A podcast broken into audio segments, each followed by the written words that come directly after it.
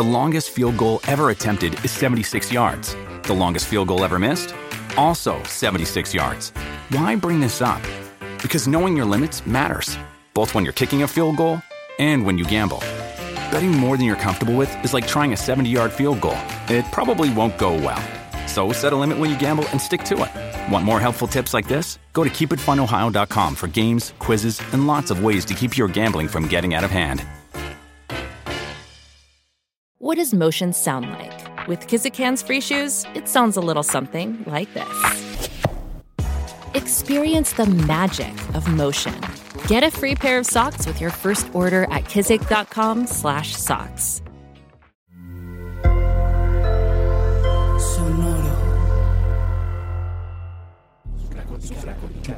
Supracortical. Supracortical. Supracortical. Con el médico psiquiatra Rafael López. Síguelo en todas las redes como arroba Rafa Rufus. No olviden que Supracortical es parte de Sonoro y que puedes encontrar la página de Sonoro www.sonoromedia.com para escuchar todas las producciones que tiene Sonoro y Supracortical es solo una de ellas. Bienvenidos a Supracortical, yo soy el doctor Rafa López y el día de hoy tenemos un episodio muy importante. Tenemos que aprender a delegar. Y primero quiero que entendamos un poco por qué no sabemos delegar, por qué nos cuesta tanto trabajo delegar. Nos encanta asumir responsabilidades ajenas. Y esto es un tema cultural, es un tema personal, tiene que ver con nuestra personalidad, tiene que ver con un montón de cosas, pero es una de las cosas más frecuentes que me encuentro cuando le pido a alguien que empiece a poner límites en sus relaciones interpersonales. Muchas veces me dice, no, es que no puedo porque el otro no sabe hacer las cosas. Porque si no las hago yo, no van a salir bien. Porque todo va a estar mal si lo dejo en manos de alguien más. Y entonces no delegamos, no delegamos, no delegamos. Y lo que vamos haciendo a la hora de que no estamos delegando es quitarnos nuestra propia libertad. Pero a la hora que tú vas cediendo tu libertad, también vas ganando algo muy importante que es mantenerte en tu zona de confort no es gratuito que no queramos delegar, no es gratuito que vayamos manteniendo estas relaciones donde yo me hago cargo de ti y de tus responsabilidades. Pasa todo el tiempo, nos pasa en relaciones laborales, en relaciones familiares, en relaciones sociales. Mira, ha habido presidentes de la nación que dicen, es que yo tengo que mantenerme aquí en el puesto porque ustedes no saben cómo gobernarse. Y es una manera de justificar esto que ya hemos platicado en episodios pasados, que se llaman ganancias secundarias.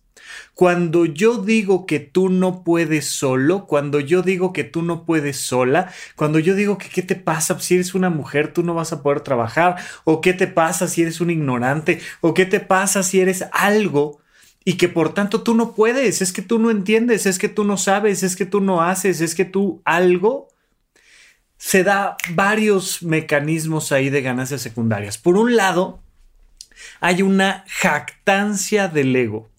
Acuérdate, lo hemos platicado, por favor no lo hagan, solo lo describo porque así sucede, pero no es una recomendación. Si tú quieres mantener el control sobre otra persona, vamos a pensar sobre tu pareja, lo que tienes que hacer, el primer gran paso, es romperle la autoestima. ¿Y cómo le vamos a romper el autoestima? Pues vamos a estar dando hachazos, hachazos, hachazos, hachazos. ¿Qué vamos a hacer? Pues le vas, le vas a decir a tu pareja que qué bárbara, que no puede, que no entiende, que no sabe, que no es bonita, que no es, que no es capaz, que qué suerte tuvo de encontrarse a alguien como tú que la ama y que la quiere, que la adora, porque allá afuera nadie la va a querer, nadie la va a respetar, nadie la va a adorar, y porque además con ese carácter horrible que tiene vieja loca, ¿no? Y empiezas constantemente a agredir la autoestima del otro, constantemente, y eso termina lesionando su autoestima, su personalidad, y tú te pones por encima. Eso no se hace, pero pasa frecuentemente. Y entonces a la hora que me pongo yo por encima, tengo que asumir una serie de responsabilidades ajenas. Oye, es que, este, pues como ahora yo ya te dije que no debes de tener amigos, la única manera en la que te debes de divertir es conmigo. Y es que como yo ya te dije que, y, empiezas a moverte hacia adelante, moverte hacia adelante, moverte hacia adelante y vas tomando posesión de sus responsabilidades. Yo te digo cómo comer, yo te digo cómo pensar, yo te digo cómo sentir, yo te digo qué tienes que ver en la tele, yo te digo, yo te digo, yo te digo. Te quito tu autoestima y asumo tus responsabilidades yo voy a elegir tus vestidos, yo voy a elegir tu trabajo, yo voy a elegir en qué se gasta. Y por supuesto que aquí hago referencia eh, sobre todo a cómo se da en estas relaciones de hombres hacia mujeres, pero pasa en las relaciones de hombres hacia mujeres, de mujeres hacia hombres, de eh, hombres con hombres, mujeres con mujeres, pero con mi padre, con mis hijos, y estamos todo el tiempo viviendo este vínculo. ¿Dónde se entiende y se justifica más? Por supuesto, en la relación de papá o mamá con los hijos. Porque durante un buen periodo de tiempo, pues son menores de edad y hay que asumir muchas responsabilidades por ellos de manera natural. Es decir, imagínate que acabas de tener un hijo que tiene tres días de vida tu hijo y pues por supuesto que no puedes dejar prácticamente nada en sus manos. Tienes que asumir todas las responsabilidades. Alguien lo tiene que bañar, alguien lo tiene que alimentar, alguien lo tiene que llevar a dormir, alguien lo tiene que poner en un lugar seguro, alguien, alguien, alguien lo tiene que arropar, lo tiene que algo lo tiene que apapachar, le tiene que decir que es lindo y que es bonito, porque parte de lo que, eh, del alimento básico de un bebé es cariño. Eso es algo fundamental. Entonces, pues nosotros tenemos que alimentarlo incluso de manera afectiva. Por tanto, nunca le vamos a pedir a un papá o a una mamá decir, no, déjalo, él es un individuo, él puede crecer, él no, Realmente las cosas que puede hacer un bebé son muy poquitas y son meramente instintivas y biológicas. Todo lo demás está en manos de los padres o de la figura sustitutiva, pero todo el tiempo tenemos que encontrar este fenómeno donde nosotros asumimos las responsabilidades ajenas de un bebé. Pero ¿qué pasa? que el tiempo avanza, avanza, avanza y resulta que los papás siguen en esa actitud paternalista durante toda la vida. Y te estoy hablando de cuando los niños ya tienen 10 años o cuando tienen 15 o cuando tienen 20 o cuando tienen 30 o cuando tienen 50 y seguimos en el, mi amor, pues es que soy tu madre. Soy tu madre y te aguantas, yo siempre voy a hacer estas cosas por ti. Yo te voy a cocinar, yo te voy a vestir, yo te voy a aconsejar, yo te voy a ropar, yo te voy a, yo te voy, yo te voy, yo te voy. Y yo asumo las responsabilidades ajenas, asumo con quién debes de casarte y con quién no debes de casarte, asumo en qué casa debes de vivir y en qué casa no, asumo qué carrera debes de estudiar, asumo todo. Y se mantiene un fenómeno de control, de control y con el control muchas veces de sentido de vida. Hemos creado una sociedad donde esto afecta principalmente a las mujeres, pero pasa con todas las personas.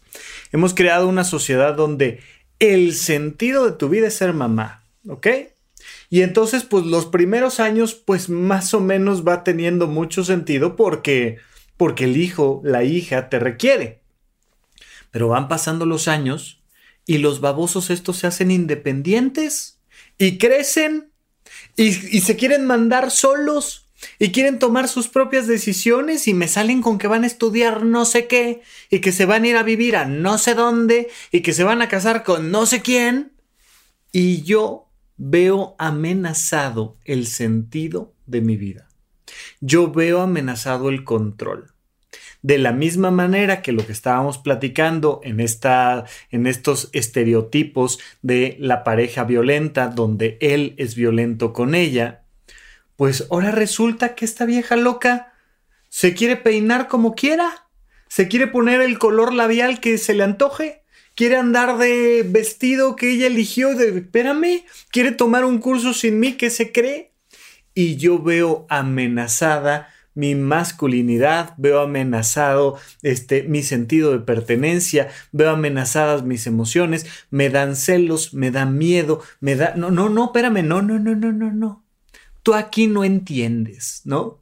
Y entonces vamos tomando una serie de actitudes relacionadas en mucho con viejos estereotipos de a ver aquí quién es el que manda, a ver quién trae los pantalones, a ver aquí quién es el que gana el dinero, porque el que tiene el dinero es el que manda, y, vamos haciendo este tipo de cosas. Nos pasa idéntico en relaciones laborales, donde los jefes todo el tiempo se están quejando de los empleados, pero nunca logran delegarles nada. Yo aquí soy don patrón y yo tomo las decisiones. Desde qué tipo de lápiz se compra para los, los, de hasta abajo, hasta qué sillas compramos para los de hasta arriba, hasta si tomamos una decisión de una inversión o de otra, o expandimos un negocio u otro, pero el jefe, el patrón, la jefa, quien está hasta allá arriba, no pueden delegar. No delegan, pero sí se quejan.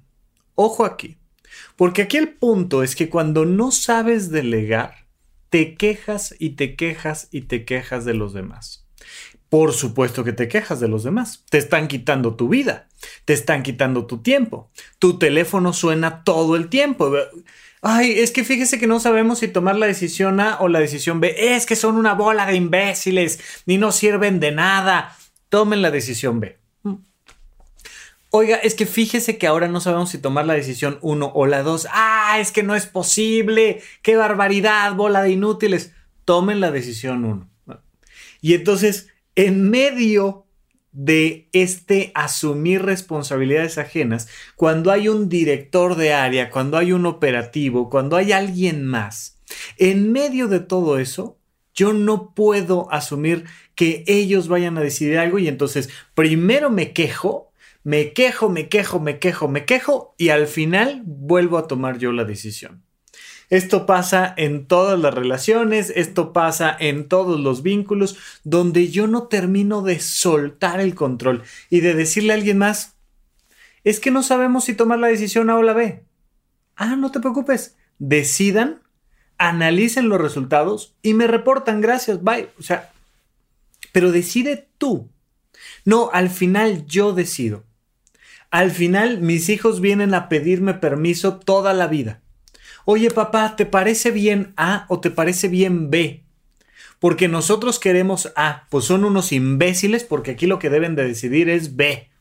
Y entonces vas viendo cómo después del regaño, después de la queja, después de la crítica, después de un montón de cosas, al final la persona que se está quejando de que el otro es un inútil sigue tomando las decisiones y por tanto sigue manteniendo una estructura de zona de confort y manteniendo esta jactancia del ego que le permite decirse a sí misma, a sí, mismo, psicológicamente, este fenómeno de, pues es que sin mí la empresa se cae. Y me quejo de que no puedo tomar vacaciones, pero sin mí la empresa se cae y por tanto no me voy de vacaciones y me quedo a seguir perpetuando esta dinámica. Es que sin tu madre no vas a poder hacer nada. Pero a la hora que te tengo que delegar, digo, no, no te preocupes, yo te hago de desayunar, yo te lavo la ropa, presta, tú no sabes, tú no puedes. Y en una relación de pareja, yo te digo, es que eres una tonta. Es que, bueno, si, si, supieras hacer algo más, yo te dejaría, pero como no sabes hacer nada, pues yo tengo que decirte con quién ir, con quién no, a dónde ir, qué pasa, tal, y perpetuamos esta dinámica. Yo te pregunto sobre todo del lado de las personas que están asumiendo la responsabilidad ajena y que no están sabiendo delegar. Pero lo podríamos ver desde el otro lado también, de aquel que deja que alguien más asuma sus responsabilidades. Pero te pregunto, ¿habrá algo en particular? ¿Habrá algo que ya deberías de dejar de hacer tú, pero que no puedes delegar porque los demás no saben, no pueden, no entienden? Estás dejando sobre la mesa tiempo, esfuerzo, descanso, otras actividades, otros planes, otras empresas por no saber delegar? Pregúntate, ¿qué ganas? ¿Qué ganas desde esa perspectiva? Y sobre todo, empieza a observar si esto se repite en un solo tipo de vínculos o en todos los que tienes, en dónde estás teniendo un conflicto para delegar. Solo cuando nos empezamos a dar cuenta de lo que estamos perdiendo por asumir responsabilidades ajenas, surge este deseo de empezar a delegar. Pero surge también el miedo. ¿Cómo lo voy a hacer? Porque esto va a salir mal. Sí, claro que va a salir mal. Por supuesto que cuando empiezas a delegar las cosas van a salir mal. Por supuesto. No, es que esto es demasiado importante como para delegarlo.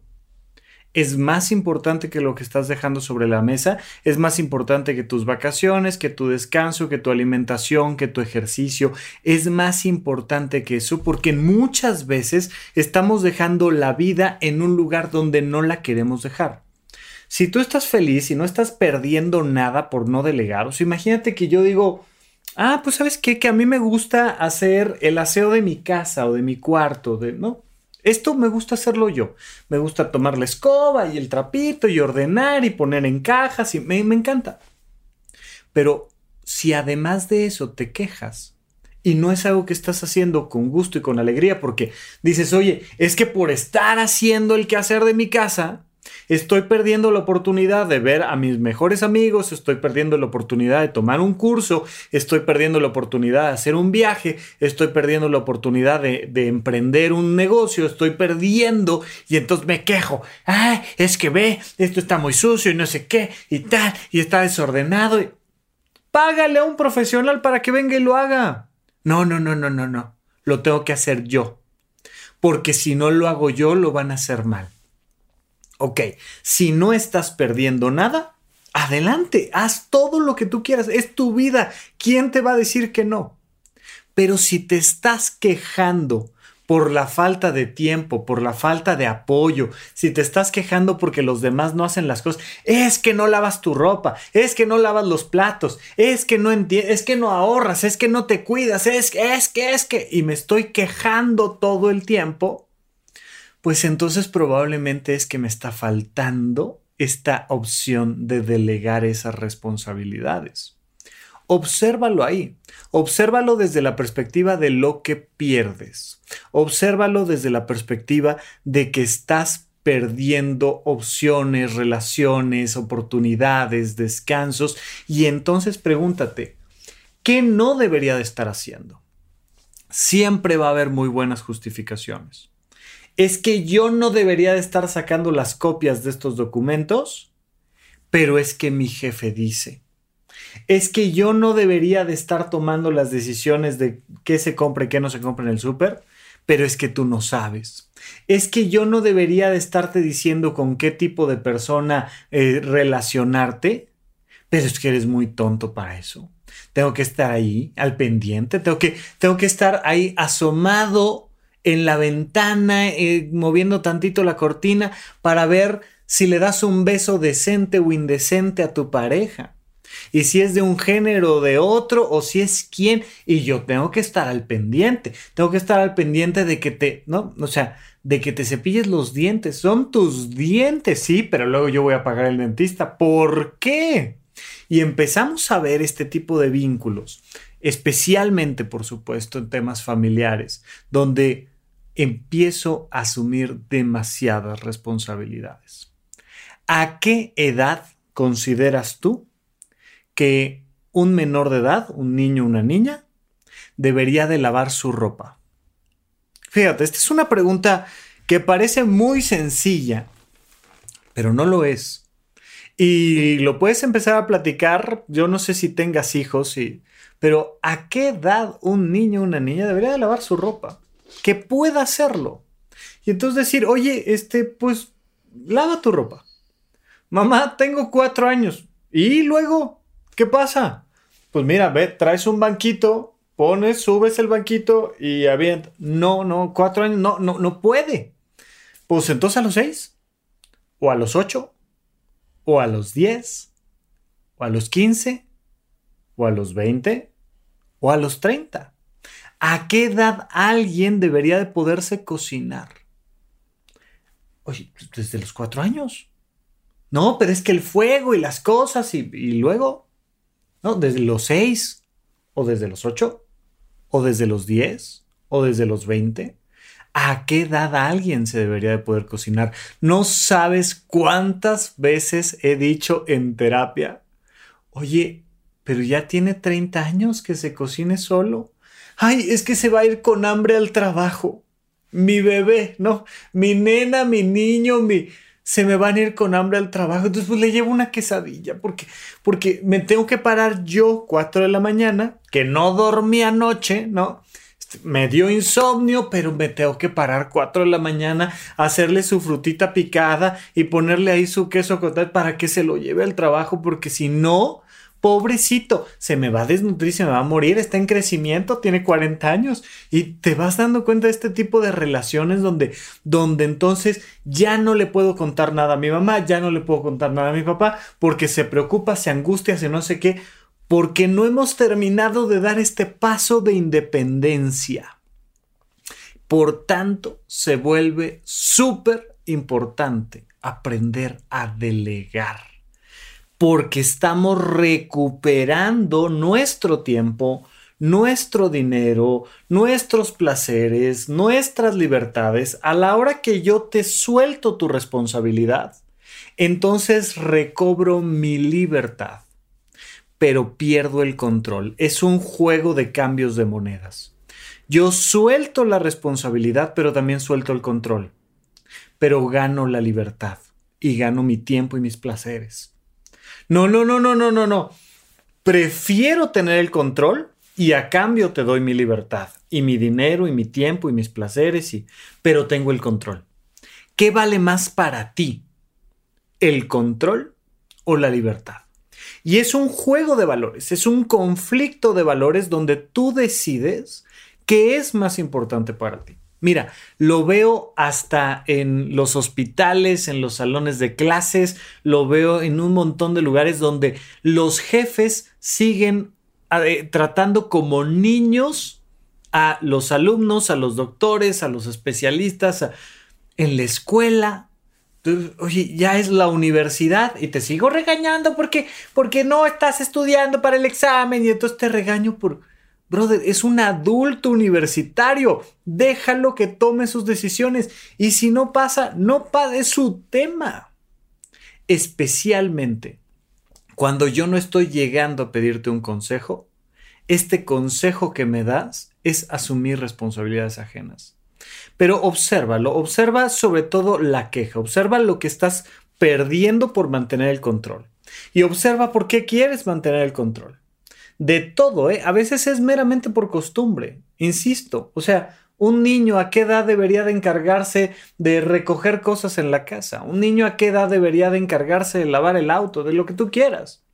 Hay un momento donde yo voy creciendo y me voy haciendo responsable y ya sé hacer las cosas. Y hay un momento donde digo, mira, yo pago por esto. ¿Cuánto cuesta? y entonces suelto la responsabilidad a través de un pago concreto pero muchísimas relaciones no funcionan de esa manera. Entonces, vamos a tomar algunas perspectivas que nos van a permitir entender cómo funciona este tema de delegar, porque el problema es que a la hora que escuchas un podcast, que ves un video, que lees un libro, que escuchas algo que dices, no sabes qué, sí, ya voy a delegar. Entonces, te digo, hay cocinas y a un chico de 17 años que en su vida ha cocinado nada, le digo, desde ahora tú tienes que hacer la comida. Y me volteo, me volteo y digo, yo ya le dije, yo ya le dije, estudia, yo ya le dije, resuelve, yo ya le dije, cocina, yo ya le dije, lava la ropa, yo ya le dije, ya, ya, yo ya, yo ya le dije, yo ya le dije. Y me cruzo de brazos y me volteo. Y entonces al rato regreso y volteo y digo, ¡Ah! es que no está hecho nada. Es que mira, lo hizo terrible. Y por tanto, esta es la conclusión clara de que no eres confiable. y entonces te empiezo a insultar, te empiezo a agredir, es que, ¿ya viste? Yo delegué, yo te dije hay cocinas y no cocinaste.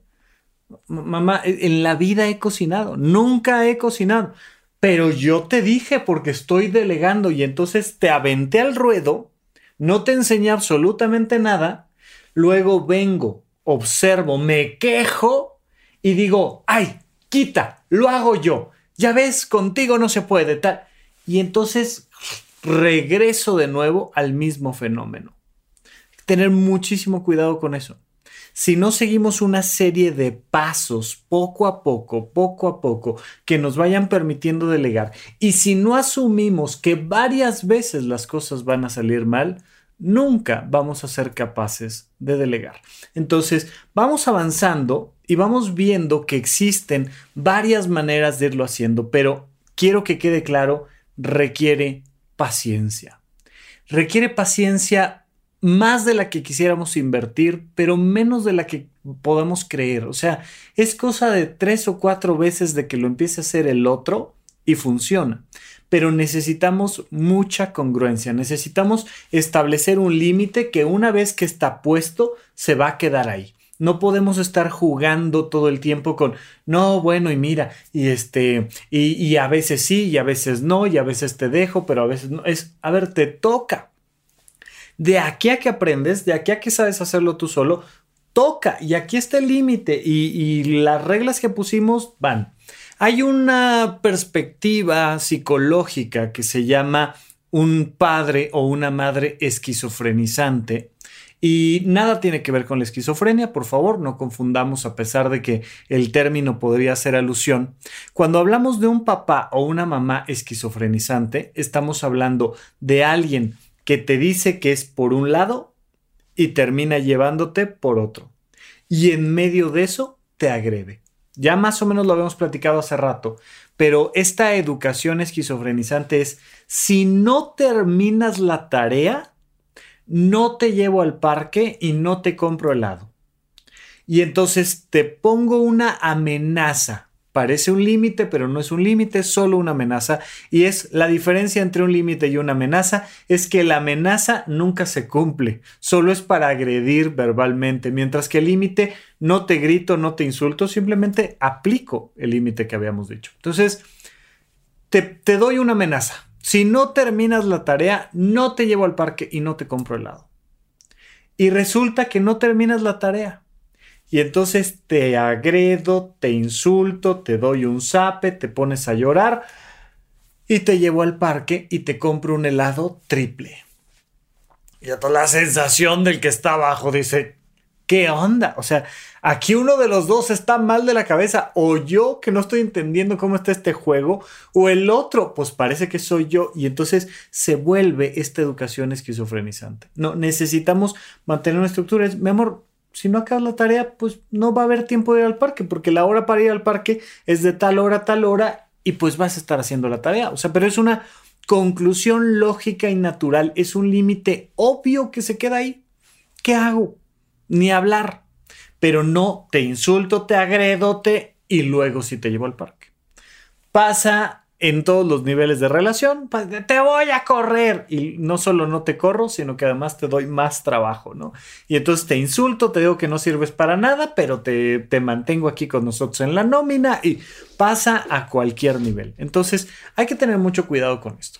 Vamos a ir a un pequeño corte y cuando regresemos vamos a platicar exactamente de estos pasos para delegar, para que lo vayamos haciendo gradualmente en orden y de la manera más adecuada, pero será ahora que regresemos aquí a supracortical. ¿En dónde, cuándo y para qué escucha supracortical? Comparte tu experiencia en redes sociales para que más personas conozcan este podcast. Sigue al Dr. Rafa López en todos lados como arroba Rafa Rufus.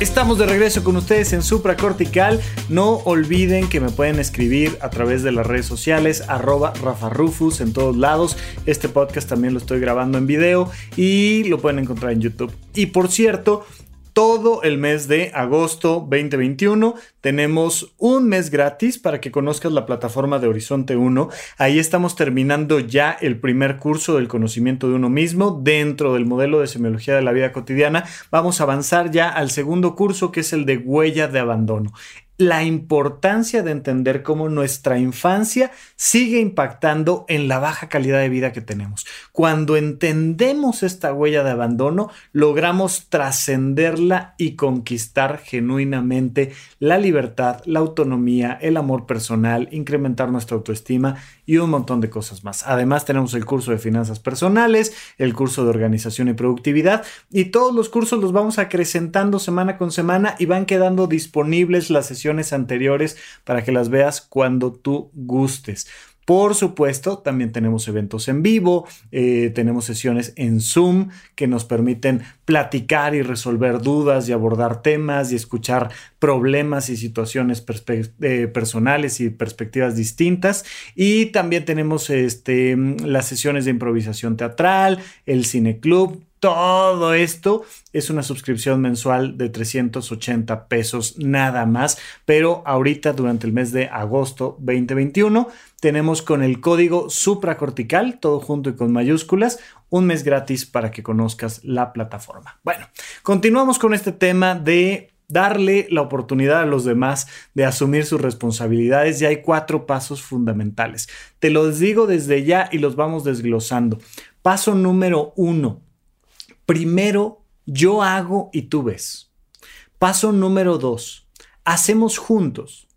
Paso número tres, tú haces y yo veo. Paso número cuatro, tú haces.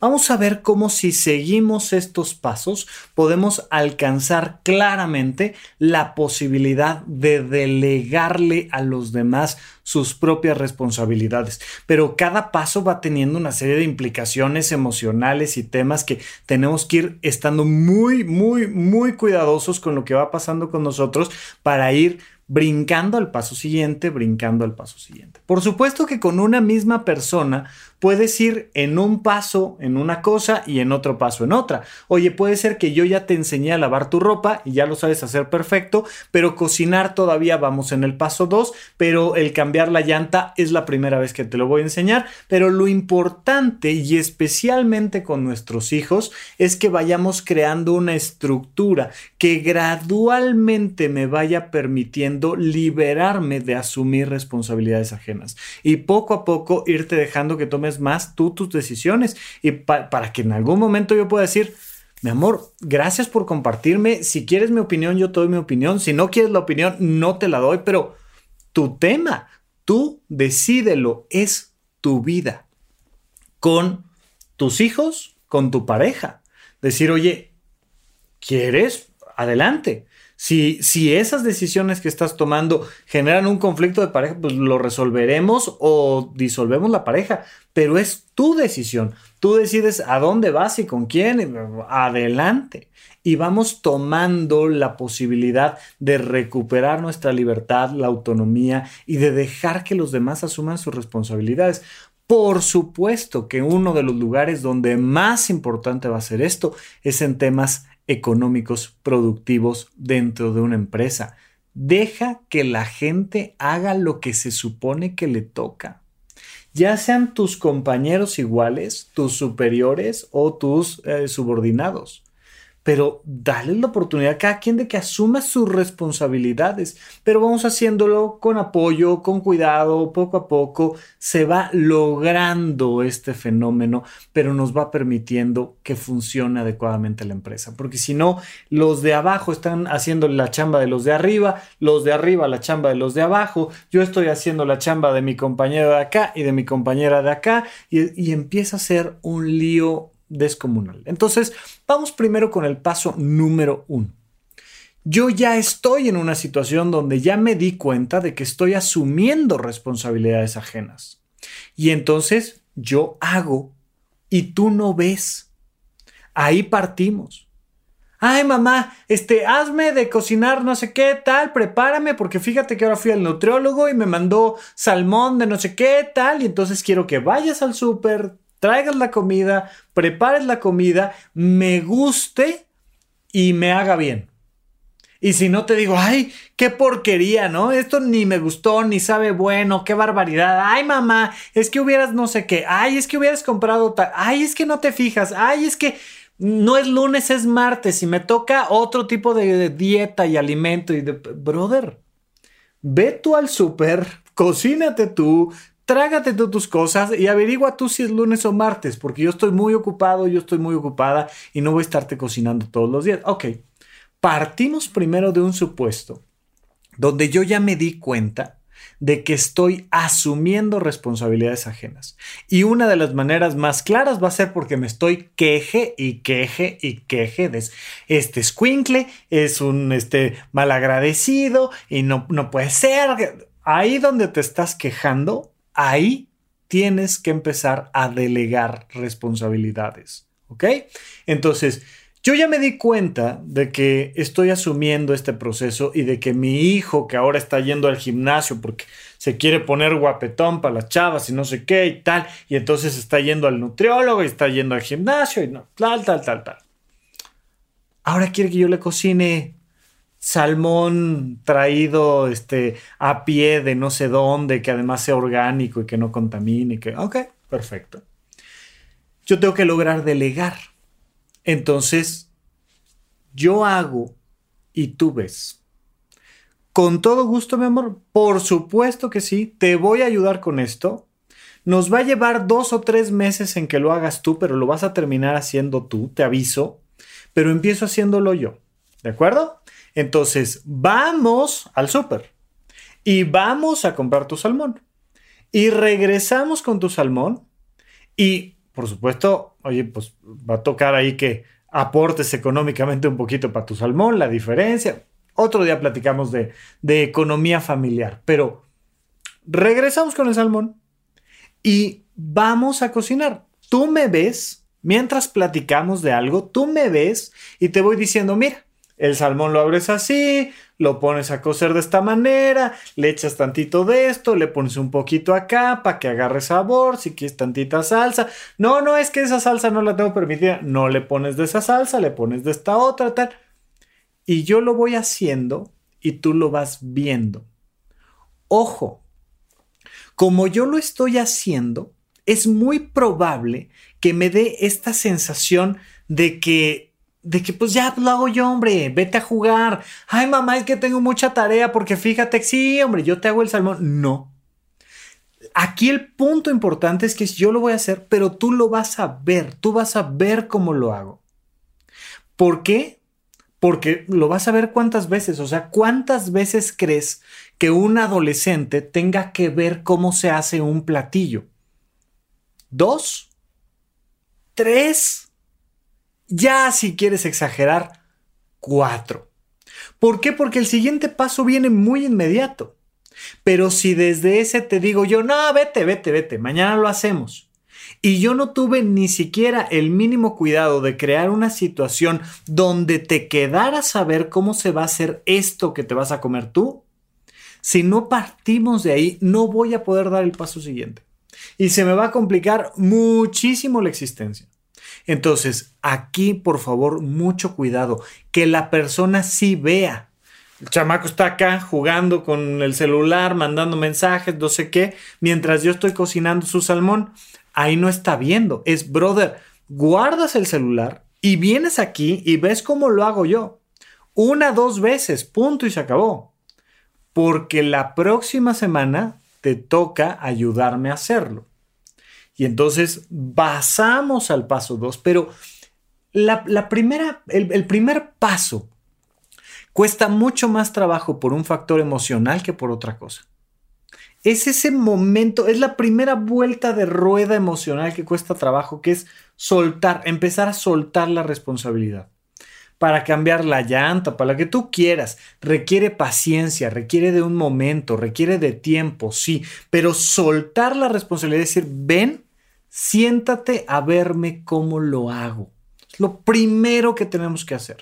Cuesta mucho trabajo y ahí te vas a dar cuenta de si te brinca el miedo a perder el control, de si te brinca una sensación de sinsentido, de si te brinca cualquier cosa. No, no, no, no, no te preocupes, yo lo hago. ya ahora que, que, que, que ya toca el paso 2 o el paso 3, ahora sí vienes. No. Tiene la persona que literalmente estar poniendo los dos ojos en el salmón en el platillo que estamos preparando, en lo que tú quieras, en, en, el trabajo, o sea, dentro de la oficina. Decir, vamos a hacer la tabla de Excel. Vente, siéntate a ver cómo hago la tabla de Excel. Y entonces mira, aquí en esto y le haces así y lo pones acá y, y la otra persona ve, ve y toma nota si quiere o no quiere, lo que tú quieras, pero tiene que estar ahí. Entonces sí estoy capacitando a las personas. Pero si no, si nada más te digo hazlo y luego me quejo de que lo haces mal, no funciona. Pero en el primer paso es donde más trabajo emocional cuesta, a pesar que es donde físicamente es más sencillo. Donde no te estoy pidiendo a ti que hagas nada más que ver. Es lo único que te estoy pidiendo. Pero emocionalmente me puede costar mucho trabajo. Ten cuidado ahí. Vamos al paso 2. Ya me viste hacerlo. Ahora vamos a hacerlo juntos. Yo saco el salmón y tú lo pones en el sartén. Yo te saco este, las especies y tú se las aplicas. Yo te digo cuando ya está listo y tú volteas y empezamos a hacerlo juntos. Aquí vale mucho la pena, mucho la pena hacer una pequeña pausa, porque es en hacer cosas juntos donde se fortalecen las relaciones interpersonales. Por supuesto que en los cuatro pasos se fortalecen las relaciones interpersonales, porque de inicio el hecho de que me veas genera un proceso de inspiración, de cariño, estamos platicando mientras estás aquí. Por supuesto que en el último paso, cuando yo ya te dejo que te cocines y me voy, pues se, se incrementa la confianza entre las personas, un montón de temas. Pero particularmente, cuando hacemos cosas juntos, se fortalecen las relaciones interpersonales. ¿Quieres mejorar tu relación con tu padre? ¿Quieres mejorar tu relación con tus hijos? ¿Quieres mejorar tu relación con tu pareja? ¿Quieres mejorar tu relación con tu jefe? Resuelvan problemas juntos. Un problema que hay en común, que resolvemos juntos, fortalece el vínculo interpersonal. Entonces, por favor, no solo estoy delegando, sino que además me estoy acercando a ti. No solo te estoy liberando de un montón de cosas, de regaños, de críticas, no solo me estoy liberando en tiempo, en responsabilidades, sino que además estamos mejorando la relación interpersonal que tenemos. La calidad de nuestra vida depende de la calidad de nuestras relaciones interpersonales. Entonces, si alguien llega y te dice, oye, te ayudo, dile que sí. No porque tú no puedas hacer las cosas solo, no porque tú no puedas hacer las cosas sola, sino porque te vas a acercar a otra persona. Oye, te ayudo, te sostengo aquí el algo, te pongo aquí el cuadro de algo, lo que sea, te, te retiro cosas de... Sí, la respuesta es sí. Si quiero acercarme a alguien, tengo que encontrar pequeños puntos de encuentro. Pero la gente se queja mucho de que pues, ahora se sientan a comer a la mesa y cada quien en sus propios problemas. Pues claro, si no tenemos problemas en común que enfrentar, pues no tenemos nada que platicar. Pero a la hora que tenemos problemas en común ya decimos, oye, ¿cómo ves? Si quedó bien y no, y, y a ti te gusta o no te gusta, ¿qué prefieres? Y empezamos a comunicarnos. Pero papá va y resuelve sus problemas, los hijos van y resuelven sus problemas y hay una separación por completo y luego quieren entenderse como tener muy buena comunicación. ¿De dónde va a surgir la comunicación? La comunicación va a surgir de resolver problemas en común. Paso número dos, importantísimo, resuelvan problemas en común mientras vas delegándole responsabilidades a tus hijos, a tu pareja, a tus amigos, a quien tú quieras. Paso número 3. Tú haces y yo superviso.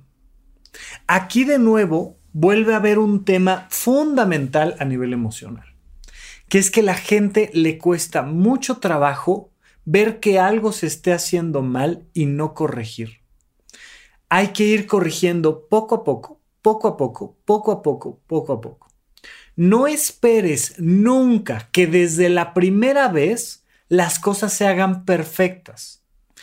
nos ha pasado a muchas personas, ¿no? Ya sabes que papá, mamá, el hermano, alguien te está enseñando a manejar. Y entonces vas manejando y tú vas concentrado en que en que de principio no se te mate el auto. Ya sabes que este juego con el clutch y el acelerador y, y estás enfocado en eso y te dice, a ver, por la izquierda, por la derecha, no sé qué, frena, vas muy rápido, vas muy lento. Y la gente se frustra. Y es clásica la escena donde es de, ya no quiero aprender, ya no quiero saber nada, no me vuelvo a subir al auto contigo. Y terminamos en pleito casado porque hay una saturación de instrucciones. Te estoy diciendo demasiadas cosas. Podría pasar del otro lado que no te estoy diciendo nada, no te estoy enseñando nada, pero normalmente lo que pasa en el, en el paso de la supervisión es que te estoy diciendo demasiadas cosas. No, así no, más arriba, más abajo, ay, más fuerte, ah, mira, nah, te quedó chueco, te quedó horrible. No, me encanta, he estado viendo unos videos en TikTok de papás que le están enseñando a sus hijos a servir líquido en un vaso. Entonces les dan un caballito ahí tequilero, ya sabes, un vasito chiquitito y un bote de jugo. Y le dicen, mi amor, sírvete, por favor. Y entonces, pues, normal, niño de un año y termina siendo un desastre. Y papá dice, listo, padrísimo, gracias. Y se toma el vasito o le da al niño o, ahora vamos a limpiar. Limpiamos. Pero no, no quiero que tires ni una gota en el momento en el que estás aprendiendo a hacerlo. Por favor, estamos de nuevo tratando de mantener el control y estamos, por tanto, quedándonos atrapados con el tema del control suelta el control. Oye, ¿no quedó bien? Claro que no quedó bien. Es la primera vez que lo hace. Va a quedar mal la primera vez. Va a haber manchado la cocina, va a haber... ¡Ay! Es que mire, y por eso no te dejo hacer las cosas, porque ve cómo queda. Ponlo a limpiar. Nada más es todo. No pasa nada. Entonces hay que lograr soltar, trascender este paso y comprender que vamos a ir refinando el proceso, refinando el proceso, que la primera vez va a salir mal, la segunda va a salir medianamente mal. La tercera va a salir bien. La cuarta va a salir muy bien y la quinta va a salir excelente. Pero vamos poco a poco. Ahí ya tenemos un episodio de cómo hacer críticas constructivas. Por favor, revise el episodio de críticas constructivas. Pero paso número uno, te digo lo que estuvo bien. Paso número dos, te digo lo que estuvo mal. Paso número tres, te digo cómo te ayudo la próxima vez para que salga mejor. Eso es completo una crítica constructiva. Una crítica constructiva no es, mira las porquerías que haces. Eso no es una crítica constructiva. Pero es que quedó una porquería, yo nada más estoy siendo objetivo. No, eso es una agresión, eso es una grosería. Primero te digo todo lo que estuvo muy bien. Luego te digo lo que estuvo mal. Y luego te digo, ¿qué puedo hacer yo para ayudarte y qué te propongo que, que hagamos ahora para que quede mejor? Entonces, este paso 3, donde yo superviso, implica que yo esté. Supervisar no es me largo y regreso a criticarte. Eso no es supervisar. Eso es tú haces mientras yo veo. No es me voy y regreso a regañarte. Nunca. Tú haces por completo. Yo no meto las manos para nada. Pero yo te voy acompañando y de manera amable y cariñosa te voy diciendo cómo podemos corregir algunos aspectos y ya. Y quedará medianamente, pues quedará medianamente. La próxima vez quedará mejor. Solo entonces podemos pasar al paso número 4. Que el paso número 4 ya es, lo dejo para ti. Yo ya sé que sabes hacerlo. Y ya sé que sabes hacerlo bien. Y es tu alimentación, es tu ropa la que tienes que lavar, es tu tema, no es mío. Si es mío, lo hago yo. Si es tuyo, lo haces tú. Dice Pepe Valdés, mi querido amigo con quien tengo un podcast llamado Paguroideas, donde hablamos de organización y productividad. Dice, si es mi obligación, es mi derecho. Fíjate en esto. Es mi obligación, yo decido y es mi derecho decidir cómo, con qué, dónde. Si es mi obligación, es mi derecho. Si no es mi obligación, no es mi derecho. Y si no es mi derecho, no es mi obligación. Oye, esto lo tienes que hacer así, así. Ok, va, va a quedar como tú digas, pero tú eres quien está tomando las decisiones. Las decisiones las estoy tomando yo, adelante. Ahora sí es mi obligación. Pero entonces es tu comida, mi amor. Ya si subes o bajas de peso es tu tema. Si creces en masa muscular o no, tú sabrás. Si fuiste al súper a comprarlo o no, tu tema. Yo ya sé que ya lo sabes hacer porque ya estuve ahí, ya te supervisé, ya te acompañé, ya te llevé, ya te todo. Pero ahora sí te suelto. Paso número cuatro, soltar. Y en el soltar implica también el aceptar que a veces, aunque sepan hacer las cosas, las van a hacer mal. Y es su decisión y tienen todo el derecho de hacer las cosas mal. Nuestra obligación es enseñarles. Si vienen y dicen, oye, me vuelves a enseñar, fíjate que se me olvidó, con todo gusto. ¿En qué paso arranca? arrancamos desde yo lo hago y tú ves? ¿O ya nada más lo superviso? ¿O dime a qué paso nos regresamos? Pero si vienes y me pides ayuda, si no, yo asumo que ya sabes hacerlo y ahí está tu responsabilidad. En el momento en el que tú sueltas esa responsabilidad, tú estás conquistando tu propia vida y tu propia libertad. Deja de asumir responsabilidades ajenas para que empieces a tener la vida que realmente quieres tener. Gracias por escuchar Supracortical. En verdad me interesa muchísimo conocer tu opinión sobre este episodio o cualquier otro que quieras platicarme. Puedes encontrarme como arroba rafarufus en Twitter, en Facebook y en Instagram. Quiero darte las gracias por escuchar Supracortical y sobre todo por suscribirte y seguirme donde sea que estés escuchando este programa y así te puedes enterar todo el tiempo de nuestros próximos estrenos.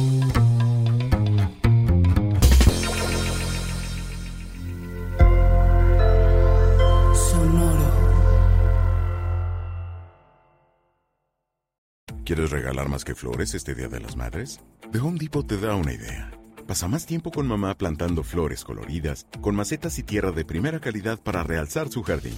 Así sentirá que es su día todos los días. Llévate tierra para macetas Bigoro por solo $8.97 y crece plantas fuertes y saludables dentro y fuera de casa. Recoge en tienda y sigue cultivando más momentos con mamá en The Home Depot. Haces más, logras más. Más detalles en homedepot.com diagonal delivery.